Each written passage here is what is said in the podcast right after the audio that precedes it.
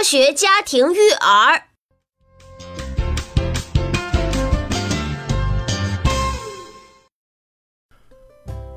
最近唐爸在看后台留言的时候，发现了很多宝爸宝妈们问宝宝如何选鞋的问题。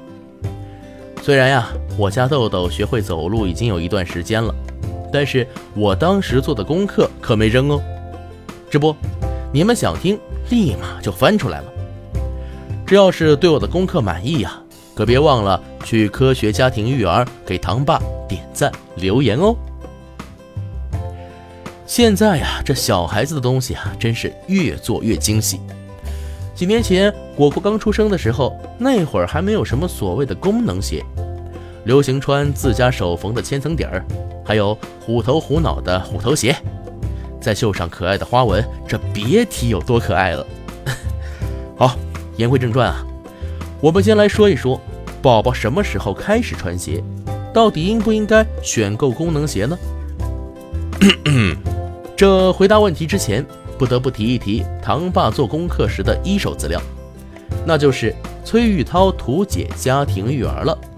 这里边的内容啊非常非常多，今天问题的解答均来自于这套书哦。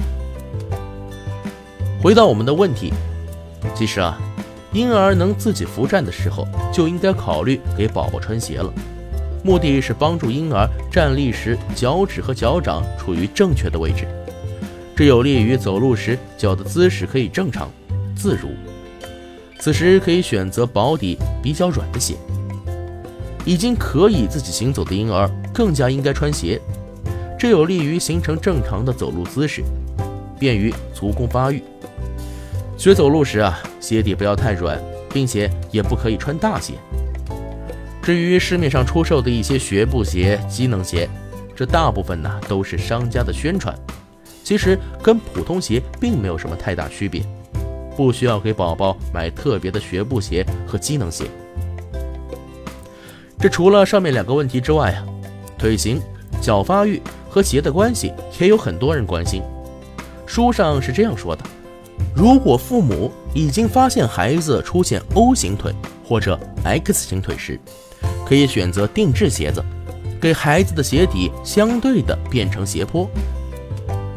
针对 O 型腿，要使鞋的整个外侧偏高，里侧偏低；而针对 X 型腿，要使鞋的外侧偏低，里侧偏高。这样能使他膝关节的着力有一定的变化，有助于恢复。这孩子脚的发育啊，在刚刚成为胎儿时就已经开始了，有一些呢，也与胎儿在妈妈子宫内生长过程中脚所在的位置有关系。如果出现严重的畸形，要及时的去医院检查矫正。